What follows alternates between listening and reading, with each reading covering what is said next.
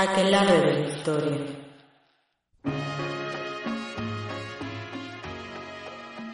Hola, bienvenidos una vez más al Arre Arre Aquelarre Arre de la historia. Este es nuestro programa número 163 y el último del año. ¿Cómo se quedan?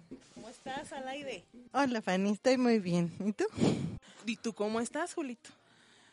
Bien, ya se acaba el año, ya este, ya nos entró la crisis de qué vamos, ¿qué hicimos 11 meses?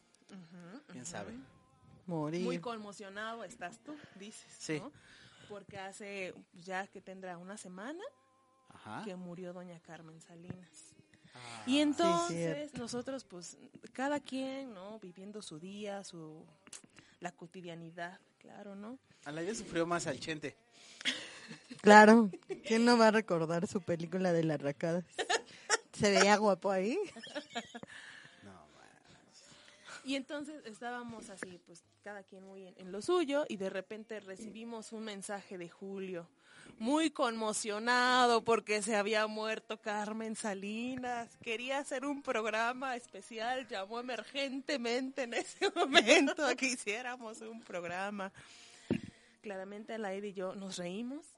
Pero bueno, de ahí surgió la bellísima idea del programa de hoy, gracias a Laide, que nos sugirió hacer cine de ficheras. Así que el día de hoy vamos a estar platicando sobre cine En de cine ficheras. ficheras, exacto. Las mejores escenas.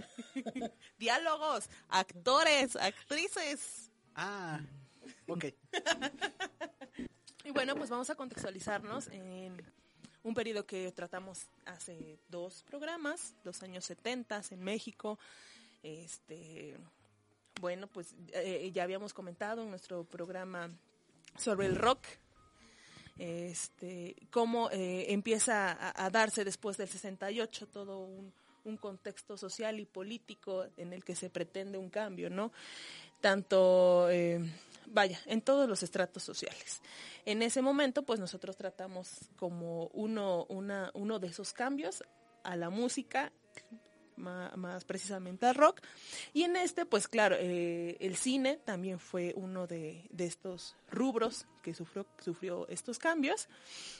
Y tenemos eh, a un Echeverría tratando de congraciarse y dando apoyos eh, económicos, dando más, este, más dinerito a los medios de comunicación masiva, entre ellos, pues el cine.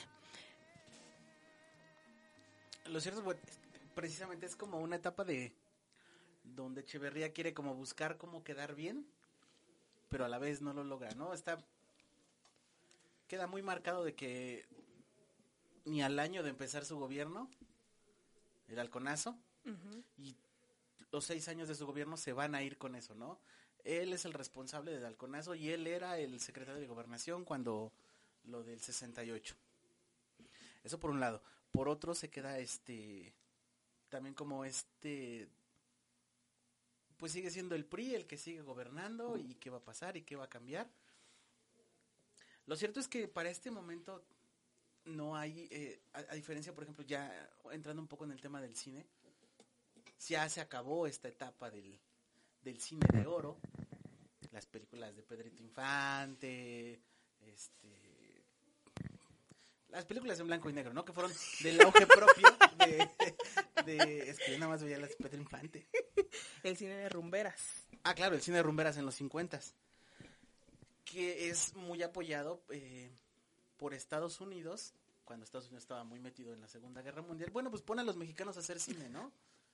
Y se da como ese auge, y de hecho hay es como una etapa donde son reconocidos muchísimos actores como yo me acuerdo, Pedro Infante. como Pedro Infante, Esta... María Sara- Félix, María Félix. Miroslava. son muchos actores que de algún modo lograron como consagrarse precisamente una larga carrera en 20, 30, 50, 100 películas. Este, y siempre manteniendo, ¿no? Como cierto tipo de estereotipos en sus personajes y demás. Pero para la década de los 70, esa época del cine de oro se acabó. Hay, como hemos dicho en otro momento, en otros programas, hay un proceso de agitación social, de efervescencia, eh, la gente no está conforme con eh, las condiciones laborales, con la pobreza que va en incremento, con la corrupción del gobierno, con la violencia de, la, de la policía, y eso se le suma a la crisis económica. Con Luis Echeverría empieza, eh, pues no fue culpa de Echeverría, pero sí de su sistema, eh, parte de su sistema económico y político, que apoyaba, se apoyaba principalmente en la explotación petrolera, eh, entra esta crisis del petróleo en, setren- en 73 por algunos conflictos en, en- en Medio Oriente y pues dice, bueno, eso repercute en la economía de México y empiezan a buscar, bueno, ¿de dónde vamos a sacar dinero? Y de aquí y de allá.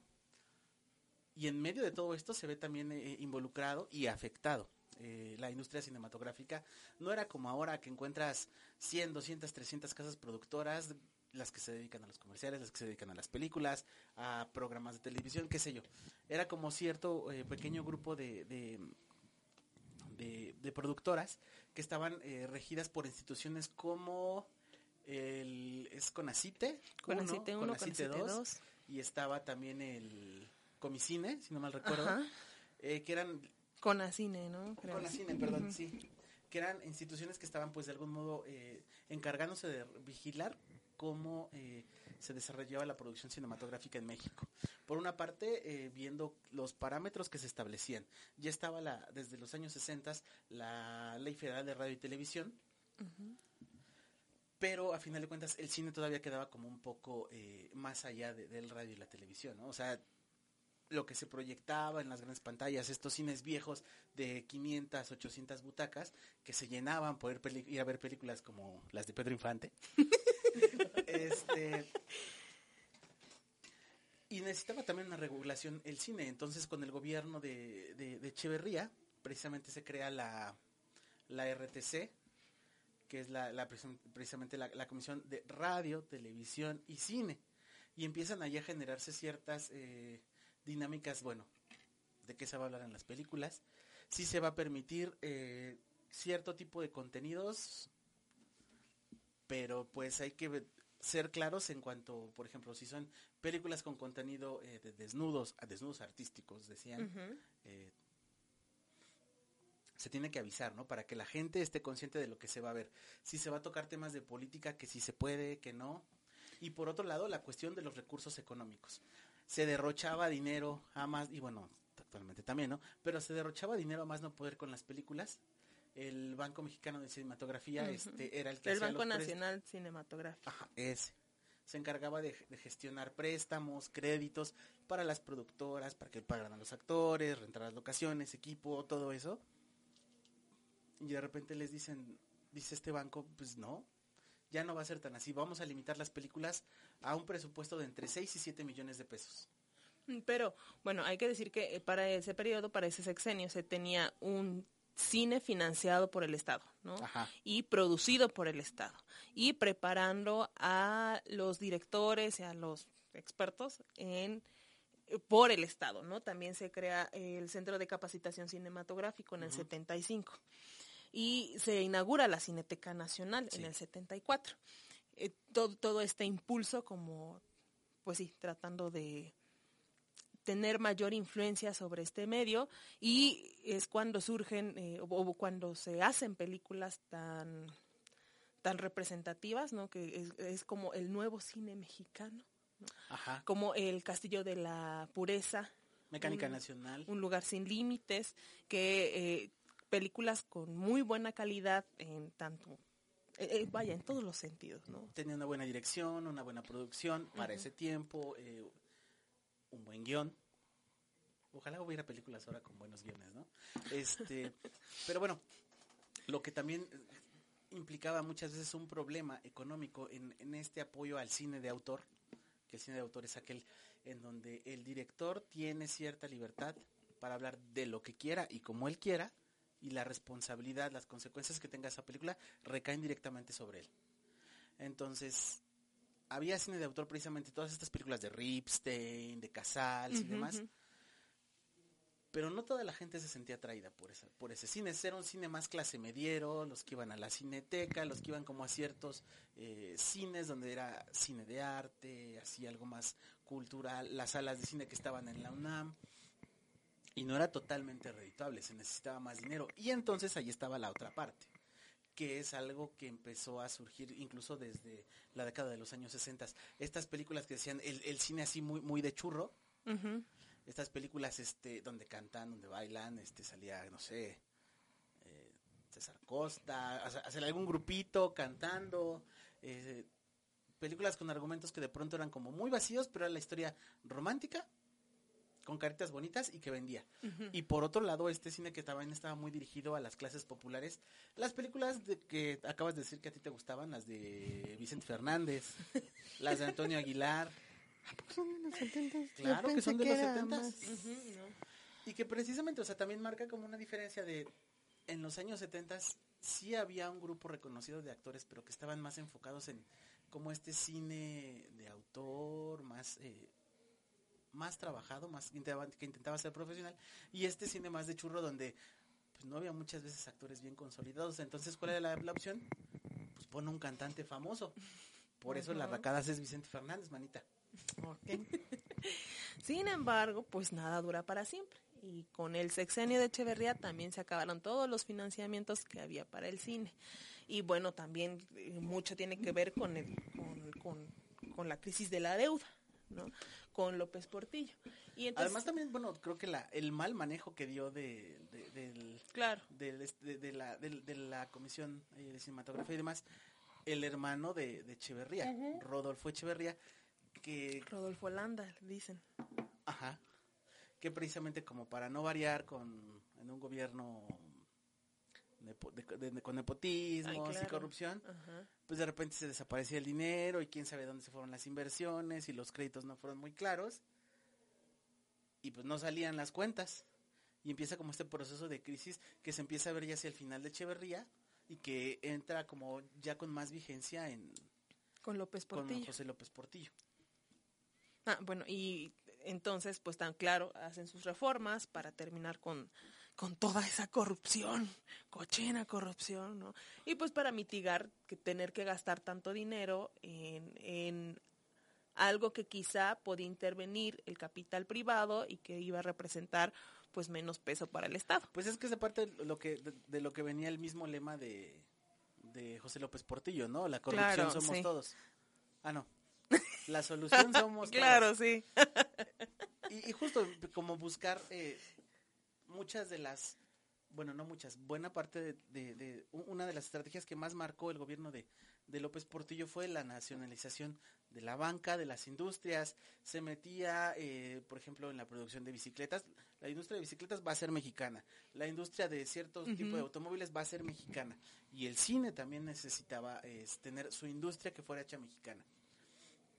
Entonces se buscaba, bueno, ¿de dónde va a salir el dinero, no? Si eh, los cines de arte, los cines eh, que son de una producción como más culta, más trabajada, son caros, no van todos, pues entonces vamos a apostarle a producciones baratas que se hagan en poco tiempo, de entre tres y cinco semanas, eh, con alguien que sea famoso, algún cantante y demás, y que bueno, sea barato, sea un éxito, un churrazo y que deje dinero. Sí, taquillero, taquillero. Ajá, muy dirigido a las clases populares.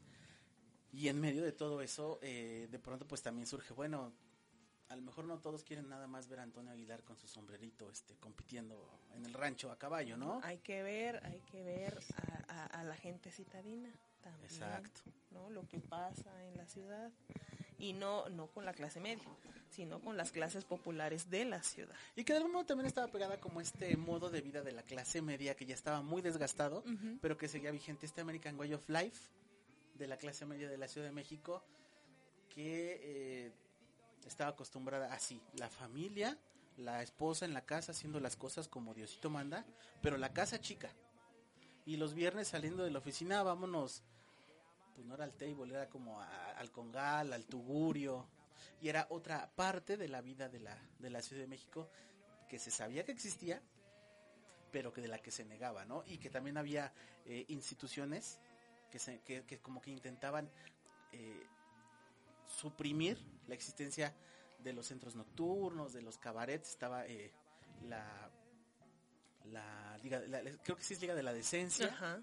este Urruchurtu, que fue regente de- del Departamento del Distrito Federal, que también apoyaba como, bueno, hay, hay que, la, la sociedad debe de ser decente, ¿no? Pero, incluso desde creo que con Miguel Alemán se apoyó mucho toda esta cuestión de los cabarets y así. eh, entonces, existía, pero se negaba. Y con Luis Echeverría eh, empezó como a dársele un poco más de apertura y alcanza eh, como ese auge con José López Portillo en una época en la que está habiendo guerrillas, movimientos de trabajadores, movimientos de estudiantes, pero que también están involucradas cuestiones como los movimientos de liberación sexual, que no están tan vinculados, por ejemplo, a esta cuestión del cine de ficheras y demás, pero que de pronto la gente dice, eh, ¿y cómo es esa sexualidad libre, no? Lo malo es que el cine de ficheras nos lo presenta como, como pelos. y nada más, y precisamente es que en el 75 eh, se puede contar como esta primer película que Bueno, vamos a, parte- a- sí. a pausar aquí para luego entrar en esa parte. Porque ya, ya te me estás adelantando, Julito. Tra- tranquilo, tranquilo. Vamos a hacer una pausa para ir a una canción.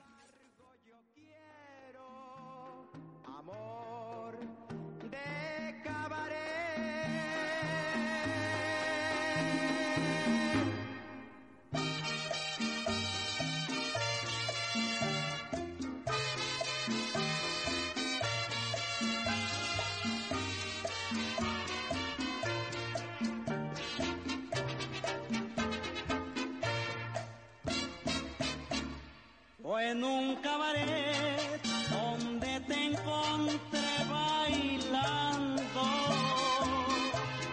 vendiendo tu amor al mejor postor soñando. Y con sentimiento noble yo le brindé como un hombre mi destino y corazón. Y pasado ya algún tiempo pagaste mi noble gesto con calumnias y traición. Vuelve al cabaret, no me importa ya tu suerte. Ya, ya no quiero más volverte a encontrar ni. Vuelve ahí, cabaretera, vuelve a ser lo que antes eras en aquel pobre rincón. Allí quemaron tus alas, mariposa equivocada, las luces de Nueva York.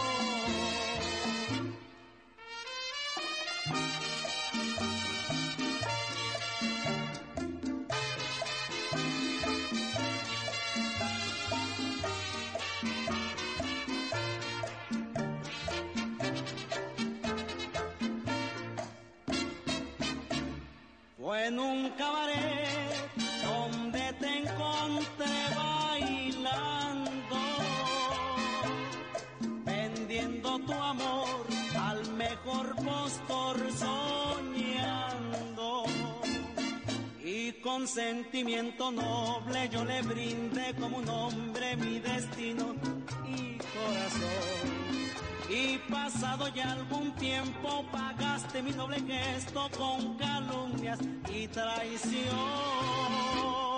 Vuelve al cabaret, no me importa ya tu suerte. Ya, ya no quiero más volverte a encontrar ni verte.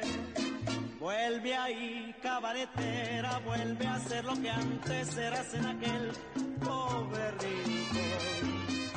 Allí quemaron tus alas, mariposa equivocada, las luces de Nueva York. Adiós,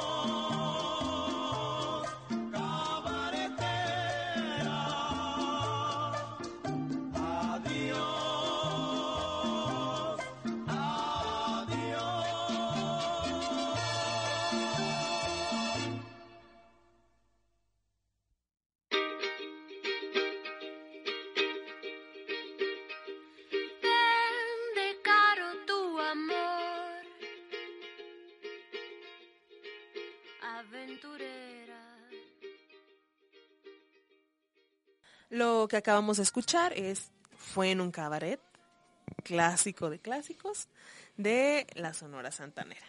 Y con esta canción, pues ya ahora sí vamos a entrar de lleno al tema del cine de las ficheras.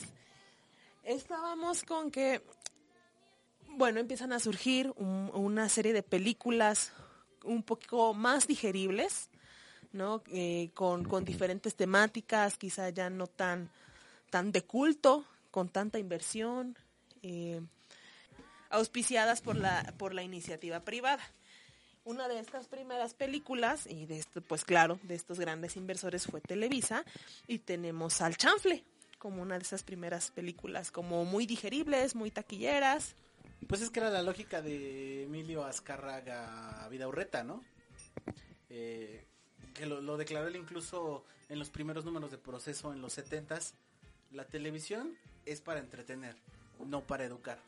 Ay, claro, porque también eso no mencionamos, que también ya hay una mayor entrada de la televisión y entonces quizá el cine ya no es tan tan tan buena opción, ¿no? Está como esa es todavía ese debate y bueno, pues hay que meter cosas en la televisión que pues que, que dejen dinerito. Exactamente. Y entonces este, la primer película, ¿no? Es El chanfle. El Chanfle, que es del 75, algo así. Ujú, ujú. Luego hubo el Chanfle 2, Marcela. ¿A ti que te encanta ese tipo?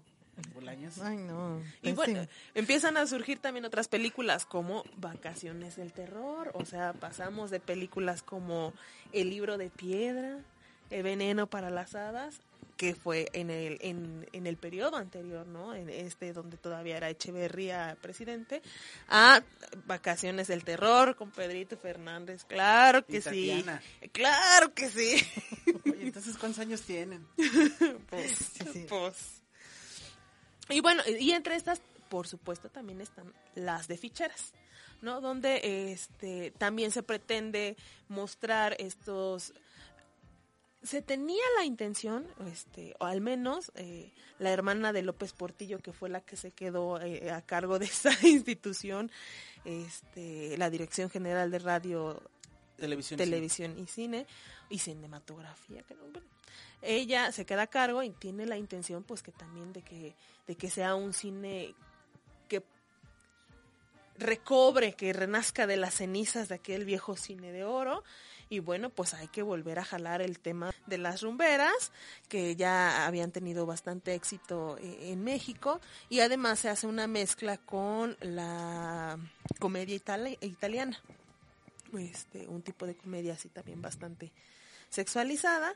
Y bueno, se mezclan las dos y hay que eh, mostrar estos eh, escenarios, ¿no?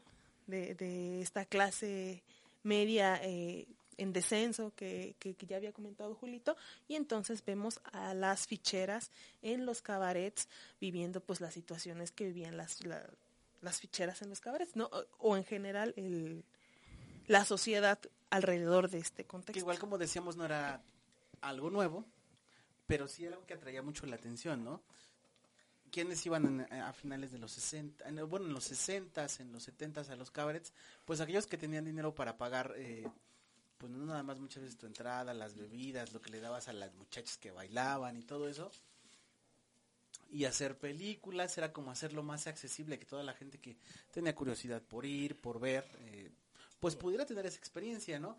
Y a final de cuentas, eh, dentro de esta como dinámica moralizante eh, de la sociedad mexicana, pues de pronto como que ver, ta- también se volvió muy atractivo ver esta vida que dentro de la dinámica era de personas pecadoras, personas malas, y empieza a funcionar este cine, ¿no? Sale eh, Bellas de Noche en el 75, dirigida por Miguel Delgado, pero está basada en una obra que se llama Las Ficheras, que es de Víctor Manuel Castro, conocido en Televisa como el Güero Castro, Ey, y que justamente, o sea, desde el título querían hacer, querían que la película se llamara Las Ficheras, pero toda esta comisión encargada de la censura y las cosas que se supone que se van a transmitir para la familia y que deben de ser contenidos sanos y demás, pues les dice, no, como las ficheras. Y entra, como decía Fanny, este juego de la influencia de la literatura que había en ese momento, junto con producciones cinematográficas, teatrales y espectáculos que se estaban haciendo eh, en Europa. Toma el título este Güero Castro de Belle de Jour, Bellas de Día, pero pues se lo transforma, ¿no? A las Bellas de Noche para hacer eh, referencia con la película a las, a las prostitutas. Y que bueno, a final de cuentas es algo que siempre va ligado eh, en el cine de ficheras. Tanto las mujeres que trabajan en los centros nocturnos, en los cabarets, bailando, desnudándose, como también manteniendo como este vínculo eh, de que todas, como si todas ellas fueran prostitutas y fueran mujeres así que eh, expertas en, en, en, en pecar y en generarle placer a los hombres. es la dinámica moral que, que, que te construyen, ¿no? Son películas que venden mucho precisamente porque la gente se siente atraída por ver esos Por cuerpos. morbo. Por morbo, por ver ese cuerpo. Porque se genera una lógica donde la mujer es en automático un, bueno, no se cree en ese momento, ya desde antes estaba, ¿no? Pero por lo menos en, en este cine que empieza a salir también en la televisión, ha creado esta dinámica de la lógica de la mujer como un representante del deseo. Porque sale desnuda, porque son mujeres muy voluptuosas, este, porque no es lo que haría, según, no es lo que haría cualquier ama de casa. Exacto. Entonces empieza como a funcionar esta dinámica y no se necesitan argumentos eh, pues muy construidos, simplemente con que haya dos, tres, cinco, diez desnudos, la película funciona. Incluso yo recuerdo así de hay algunas de estas películas donde por ejemplo muchas de esas empiezan, eh, por ejemplo con Lee, Lee May bailando, se va desnudando, ya pasan al corte, pasan algunas cositas como de lo que se entreteje en la historia y de repente te pasan a otra secuencia de la película donde están en los camerinos, en, no sé, los vestidores del cabaret y no ves a una, sino ves a cinco o diez mujeres desnudas preparándose y demás y te hacen como mucho el hincapié en los planos de cerrarse eh, sobre el cuerpo de la mujer y así y luego pasan a otra, cómo se están vistiendo, cómo se están desvistiendo y es algo que empieza a vender, que empieza a funcionar y que bueno, es eh, empieza como a generar ciertos eh, estereotipos. Sin embargo, sí, ese es como un el atractivo, eh, es el atractivo de estas películas. eh, ya lo habíamos comentado también antes, sobre todo con, con estas primeras películas, ¿no? Que es Bellas de Noche. También está Tivoli, que creo que es antes de Bellas de Noche. No, no tengo muy claro si es en el mismo año o es un año antes, pero sí, sí, sí tengo claro que es antes de Bellas de Noche. Y no solo se encargan de mostrar este cuerpo sexualizado de las mujeres, como ya mencionas Julio, ¿no? Sino también, en serio, sí pretendían contar una historia, ¿no? Eh, yo eh, la, la vi Bellas de Noche y la historia es sobre un boxeador que tiene un accidente, o sea, ya tiene, ya está tan golpeado que ya no puede seguir peleando y entonces tiene que conseguir otro trabajo. Y su el trabajo que consigue, así como pues ya lo que caiga, porque además él se hacía cargo de su hermanita, una adolescente. El, el único trabajo que consigue para poder hacerse cargo de su hermanita y mantenerla era de mesero en un cabaret. Y entonces, este, la, la, hermanita tenía un noviecito que frecuentaba el cabaret, que iba a ver a las ficheras, pero que no se lo hacía saber, y el hermano tampoco le decía de este mundo a su hermana. Pero entonces el, el boxeador de mesero se enamoró de una de las ficheras, y ahí se, y hasta se quería casar con ella, y ella le decía, que por cierto es Sasha Montenegro. Y le decía, no, ¿cómo crees? Si yo mira esta vida, y bla, bla, bla. En una de esas, el novio de la hermana con engaños la lleva al, al, al cabaret y le roba su pureza, su inocencia, la emborracha y, y la viola. Y entonces, pues el hermano, el boxeador, se da cuenta y se queda muy ofendido porque le quitaron, este, o sea, era, era un motivo de gran vergüenza, o sea, pudo haber acusado al señor, o sea, vino la policía, se llevó al vato, pero nunca le dijo a la policía que se había aprovechado de su hermana y que había abusado de ella, porque qué vergüenza para él y su familia. o sea, es, es como ver en toda esta trama, o sea, to- toda esta historia se les estoy contando, para que veamos en esta trama todos los valores que está representando una historia. Es un deportista que quizá pudo haber aspirado a más, pero pues ya no se le dio y entonces tuvo, en lugar de ir para arriba, bajó en la escala social y se tuvo que enfrentar en este contexto social de, eh, de perdición y de pecado y entonces su hermana también se ve envuelta en eso, su hermana tan pura y qué vergüenza, ah, pero él sí puede amar a la mujer que es, que, a, a- la fichera, ¿no? Porque con todo y todo, con todo y que era la fichera, era una mujer íntegra, Preocupada por la otra chavita, preocupada por el vato, o sea, como que hay, hay muchas cosas en cuestión. Otra película también de, de estas de ficheras y de Sasha Montenegro es este La vida difícil de una mujer fácil, ¿no? Y ella sí, ya no como fichera, sino como prostituta, este pues dada a, su labor de prostitución, de todos modos, era una persona buena, que se preocupaba por el prójimo, que reencaminó por el camino del bien a un sacerdote que se quería salir por ahí de, del rebaño. Como todas esas cosas también son, es como ver, sí son eh, mujeres de la vida galante y todo, pero siguen manteniendo sus eh, valores eh, propios de ser mujer, no ser maternal, cuidar del otro, este, con todo y todo, pues seguir siendo delicada, ¿no? O sea, poder saber con solo ver a la otra persona cuáles son sus, sus necesidades. Y se siguen manteniendo, ver todo esto. Y por el otro lado, ver al, al estereotipo del hombre, ¿no?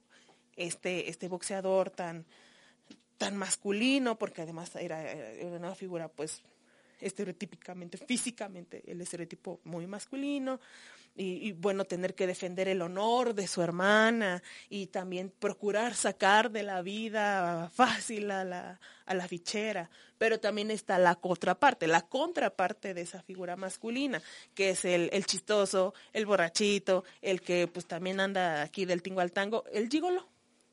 Vaya pues, ¿no? Y la otra parte, y, y- y figura también como la de Carmen Salinas, porque todo esto salió por Carmen Salinas. Pues sí, mijita. Claro, exactamente. Mijita, tienes que hablar de ella, mijita. ¿no? Donde pues ni era la mujer pura, ni era la prostituta, sí, o, o la, ajá, la del gran cuerpo, pero era la borrachita, que de todos modos ahí andaba y tenía gran sabiduría, y o andaba cuidando, o era madrota. aconsejaba, le sugería, sí, sí. Y hay un juego ahí como de doble eh, moral, ¿no? Por una parte, como dices, este... Sobre todo yo lo pienso en el caso de la, de la película esta de La vida difícil de una mujer fácil, que empieza justo con la muerte de, de Violeta, que es la que representa a Sasha Montenegro, Ajá. que se muere y de pronto todo el mundo se acerca. ¿Por qué se murió? Y no tanto, ah, pobrecita, se murió la prostituta. Y esta lógica moral de a todas las prostitutas les espera lo mismo, porque pues son, no, no, no son personas eh, moralmente correctas. Y bueno, ahí se desata toda la historia de, bueno, venden sus cosas, que porque debe la renta, que el funeral, que se empiezan a acordar de ellas, como dices, cómo se presentan las masculinidades, en cuanto a que ella decía, eh, yo veo al, al cliente y sé si quiere amor maternal, si quiere comprensión, si quiere ah, ser alguien violento, y de todo hay, ¿no? Y, y, y todo lo sé, este, lo sé atender. Ajá. Y a la vez como te presentan esta mujer que puede en el fondo ser buena, pero que a la vez no puede escapar de esta dinámica moral en donde precisamente por sus prácticas tiene que terminar muriendo. Incluso la película termina eh, con las co- con, otro grupo de prostitutas cargando el ataúd de Violeta, pero normalmente, bueno, no sé, eh, en, en- en un entierro pues va la gente así como que muy eh, con vestimenta muy sobria. Ellas van así, este, Estrambóticas. Ajá, las falditas escotadas y todo eso.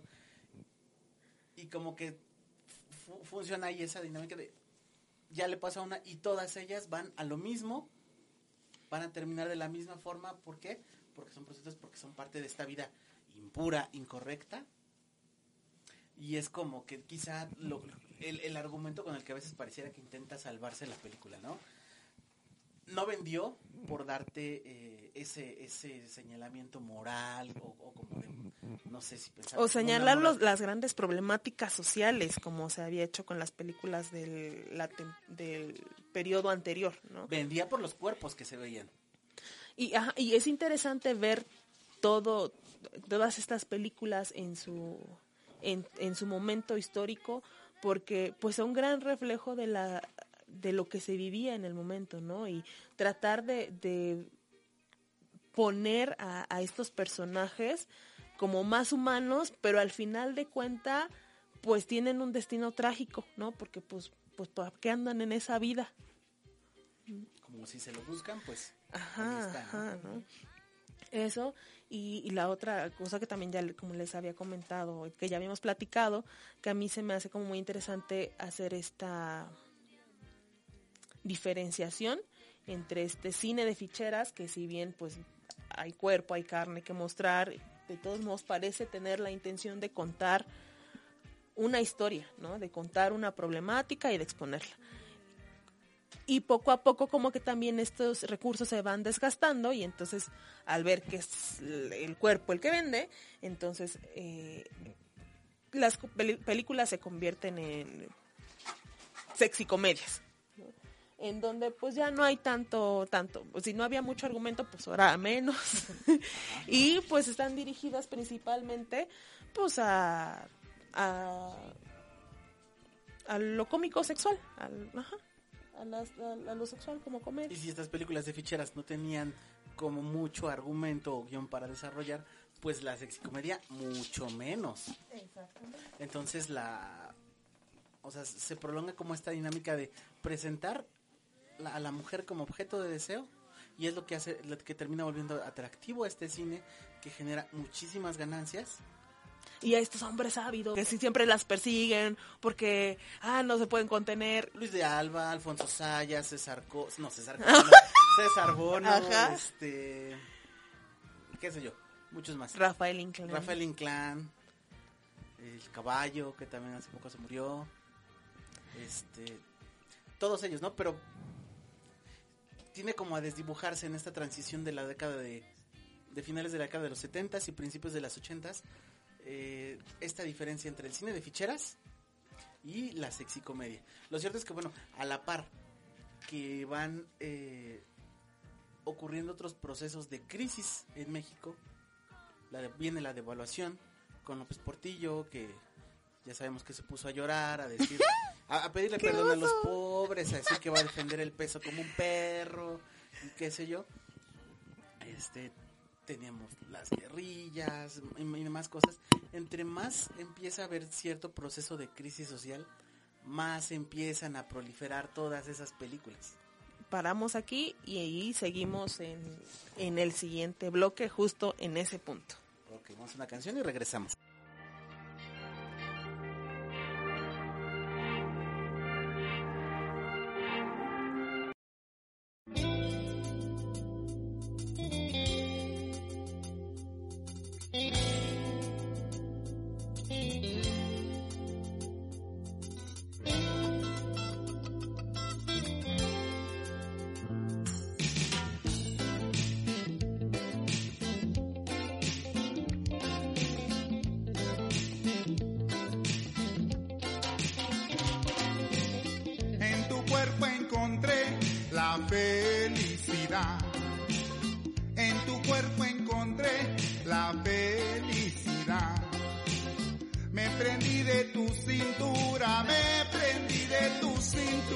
Hasta que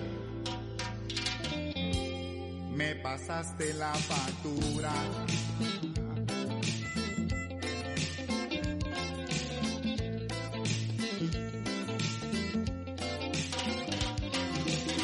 De tu cintura prendí un broche de oro.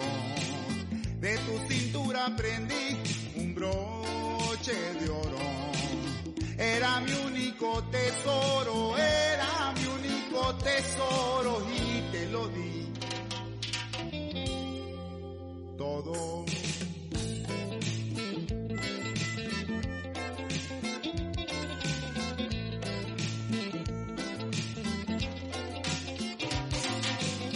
Tu cariño vale mucho, no se lo des a cualquiera. Tu cariño vale mucho, no se lo des cualquiera. Vende caro tu amor. Aventurera. Aventurera.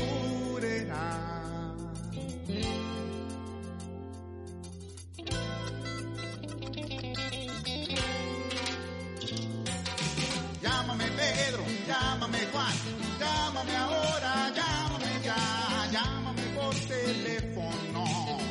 Nada más no me llames por cobrar. Por cobrar, no me llames por cobrar.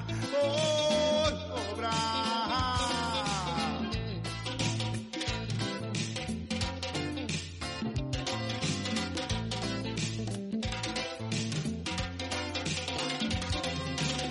Ya no me acuerdo de ti para nada.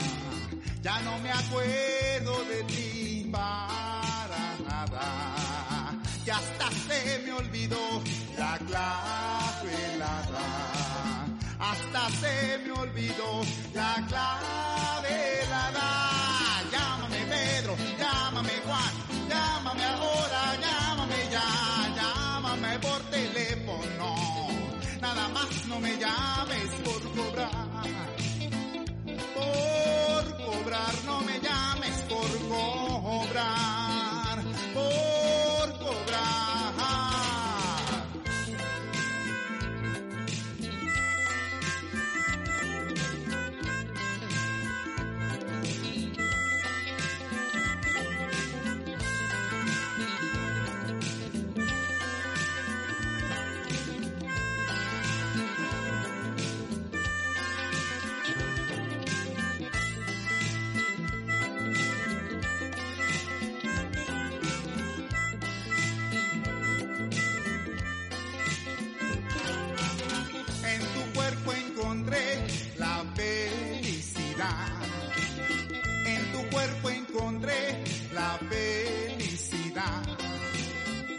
Sabía que era una venta, no sabía que era una venta hasta que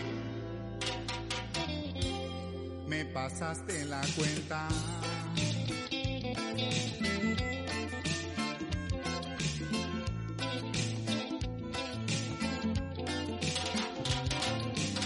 De tu cintura prendí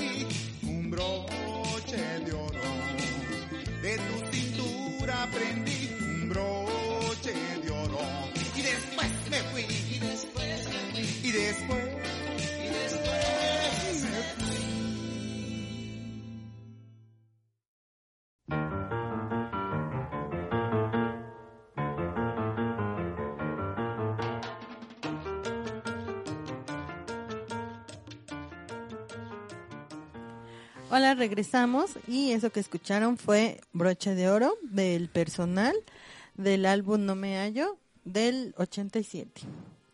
Y pues habla de un chico que anda tristeando por una chava que dice que en su cintura encontró la felicidad, pero que ahora ya ni siquiera le regresa las llamadas. Ay, qué triste, de veras. Y bueno, pues entonces vamos a retomar justo en, en donde te quedaste, Julio. Por favor, continúa con lo que estabas. O sea, empiezan a darse los procesos de, bueno, no darse, se agravan los procesos de crisis que ya hay en México, empiezan en las devaluaciones. No se entendió con la crisis petrolera del 73 que no funciona sustentar la mayor parte de la economía en la explotación petrolera, pero se volvió a hacer, sí, sí, se parece a Obrador. Este se volvió a hacer con López Portillo. Eh, devaluaciones, el peso cada vez más vale menos. eh, pero necesitamos entretener a la gente. Y ya tuvo como su momento el cine de, ficheras y empieza a surgir el otro, ¿no? Que es eh, la sexicomedia, películas como El Día de los Albañiles, Los Verduleros, que tienen segundas y terceras partes producidas muy cerquita una de la otra. ¿Por qué? Porque vendían y, la gente quiere volver a ver este a tal actriz. Pues vamos a hacer otra película. y entonces funciona, ¿no? Se vuelve como un negocio muy rentable, pero que ya al a la distancia se vuelve como también ya reconocido como quizá de las peores etapas de- del cine en México, ¿no? En comparación, por ejemplo, con, con el cine de oro de los, de los 40 y de los 50. Sí, porque eh, justo investigando sobre el tema mucho, mucho se dice de la peor época del cine, tan vulgar. Bueno, claro, considerando que pues quien metía el dinero era el privado y podía hacer lo que se le antojaba. Ya no hay financiación del Estado, pues quien, quien trabaja para esas producciones, pues lo que le interesa es hacerlo rápido, más pues para tener, para generar más dinero, claramente. Y este y, y, la- y el otro punto, que es el contexto social en el que se están desarrollando. Claramente que cuando uno vive con preocupaciones en todo, lo único que quiere pues es entretenerse, ¿no? Desahogarse, ver algo en lo que que esté completamente alejado de la situación en lo que uno vive y pues de ahí el éxito de este cine. Eh, sin embargo, pues sigue siendo catalogado como esta, la peor época del cine Que mexicano. incluso Que, pues, hay algunas películas de esas que son valoradas como cine de culto, Exactamente. ya sea por los actores que estuvieron dentro de una misma película, ciertas escenas o sé Son como esas películas que son tan malas que se vuelven buenas. Ah, pues no sé si se hayan vuelto buenas, pero que las valoran como, como de culto. Y que de algún modo o sea, hablan como este proceso, de, como decíamos, de crisis del cine entre la década de los setentas y una buena parte de los ochentas. Porque ya después como que empieza a repensarse, ¿no? Cómo se va a hacer, si van a... El financiamiento que mete el gobierno, el financiamiento que me- meten los privados, eh, para hacer como este cine que ya sea otra vez de mayor aceptación, nada más a nivel nacional, no sino internacional. Ujú. Eh, y ya después vienen otro tipo de, de películas. Este, sí, sí, ¿cuál al aire? ¿Tú quieres decirnos una? Como la risa en vacaciones. Como la risa en vacaciones. O cuando se llevan a Keiko. Unos extraterrestres que se querían llevar a Keiko. Ah, sí. Exacto. ¿Qué? Sí, hay una película. Sí, sí, sí, sí. ¿Te acuerdas de Keiko? Sí, hay una película. de, de que vienen unos extraterrestres y se la quieren llevar. ¡No! Pasando, claro, por las de Gloria Trevi. Claro, la claro. papa sin catsup y no sé qué. Bueno, pero eso pues ya va siendo también otra época, otra, otra, ajá, otro periodo para el cine mexicano. Pero mientras, a, a ver, dinos, Alayita, aquí te, ¿a ti qué te parece? ¿Vulgar o de culto? Aquí se decide. Pues creo que sí es vulgar, ¿no? O sea, a fin de cuentas, bueno, tú dices, ay, es que, pues, uno, no sé, un obrero, un trabajador, este, llega a su casa y que quiere ver, ¿no? Este, divertirse, pero a final de cuentas sigue fomentando una ideología, ¿no? O sea, unos este, varios estereotipos y eso, ¿no? De que la, am, la ama de casa, la mujer, la esposa es la modosita y pues pues para eso ex- existen las ficheras, para eso existen las prostitutas, ¿no? Y, eh, y esto completamente normal, agarrar y seguir atrás de ellas y todo. O sea, al final de cuentas, pues sí, a mí sí se me hace como, como vulgar, no, no, sin ningún aprendizaje, ni nada, ¿no? O sea, Entretenimiento del más. entretenimiento, pues, Del más. eh, Básico. básico. básico, ¿no? O sea, Banal. mm, banal, exactamente, ¿no? Y no es porque sea moralista y que me persine, ¿no? Digo, Jesús bendito. No, porque creo que exactamente, justo en ese te- en esa época también hay la- está la liberación sexual y todo eso, pero no era en ese punto, ¿no? No es liberación sexual para agarrar y Pero no poder. pa' tanto. para- no, para no agarrar y, y nada más meterme con fulanito y sutanito y todo eso, sino, bueno, porque se supone que el amor, que la, ¿no? O sea, porque hay una conexión, ¿no? Cuando tienes relaciones y bla, bla, bla. No algo así nada más pues, por meterle ya y qué divertido. Exactamente. Ay, iba a decir no poner tu carita entre los senos de la... Es que me quedé muy impactada con esa escena una vez que estaba viendo la tele, muy jo- chica yo, como nueve años, y yo vi que era el que es chinito entre las boobies. de- Ensayas. El Sayas entre la boobies de no sé quién y yo así de, ¿cómo, puede pasar eso a esta hora? Son las 5 de la tarde. Curiosamente, antes también eran películas que se pa- te pasaban en... Horario familiar. Primero te lo pasaban, por ejemplo, me acuerdo aquí en la Ciudad de México era el Canal 9, Ajá. como a partir de las 9 de la noche. Y ya después estabas comiendo en familia a las 4 de la tarde y empezabas a ver pelos. Ah, mira. ¿Usted, señor Julito, culto o vulgar? Se me hace como muy... eh, pues vulgar, poco trabajado. Tuvo ese intento por ser culto, retomando como esta cuestión de eh, las rumberas Ajá.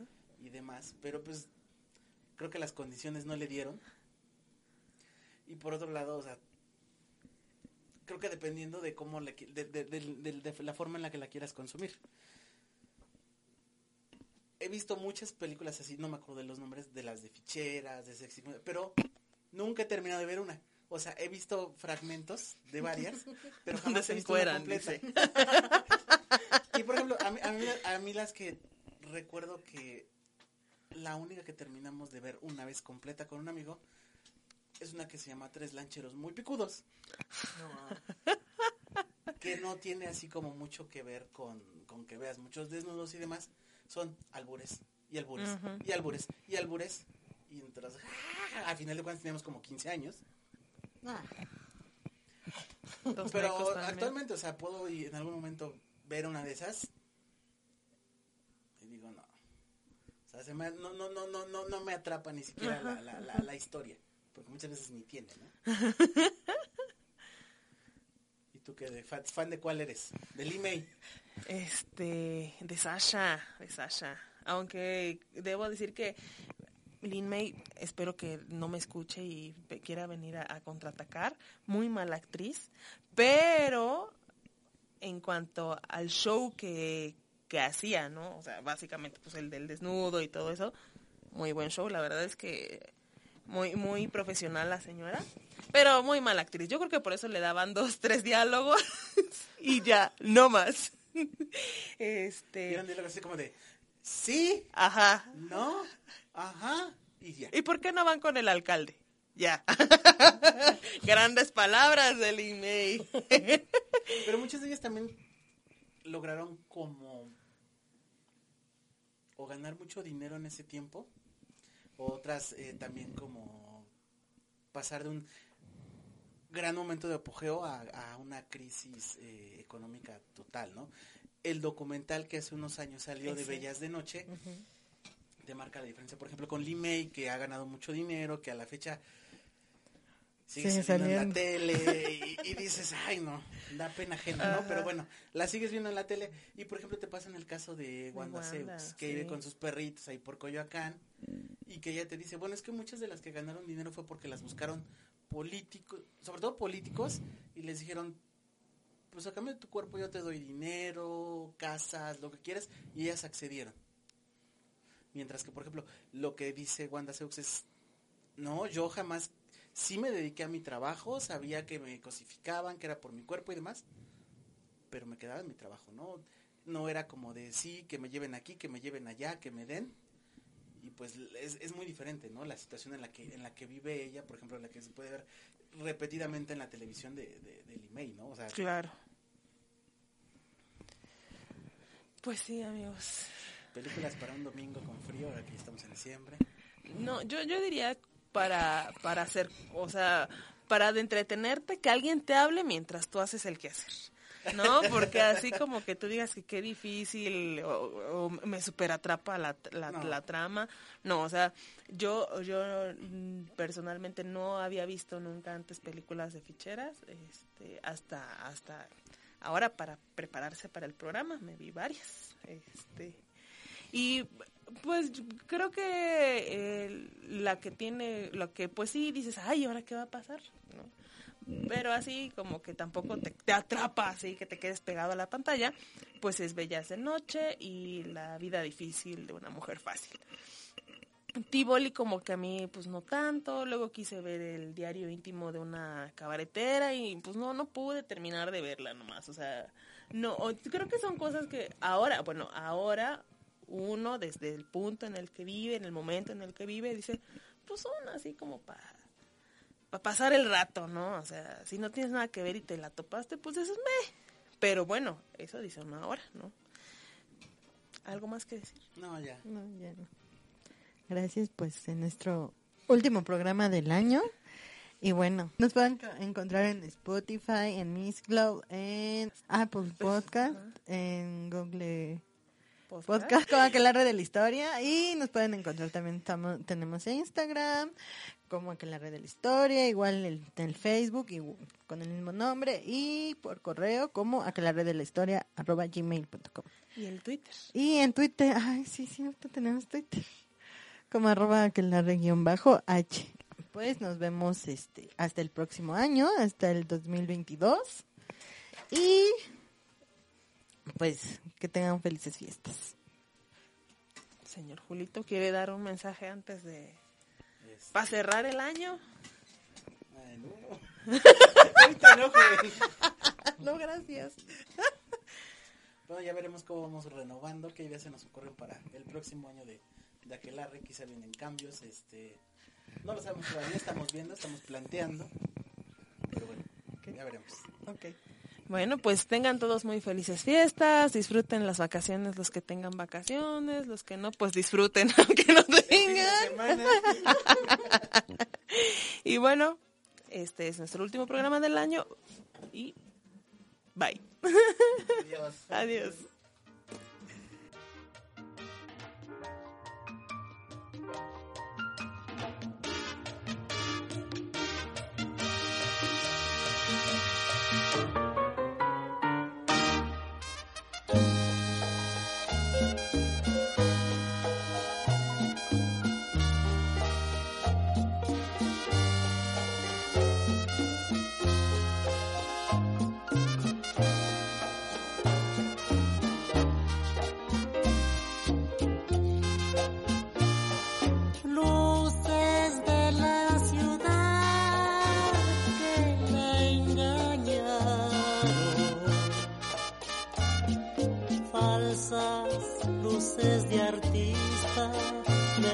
Me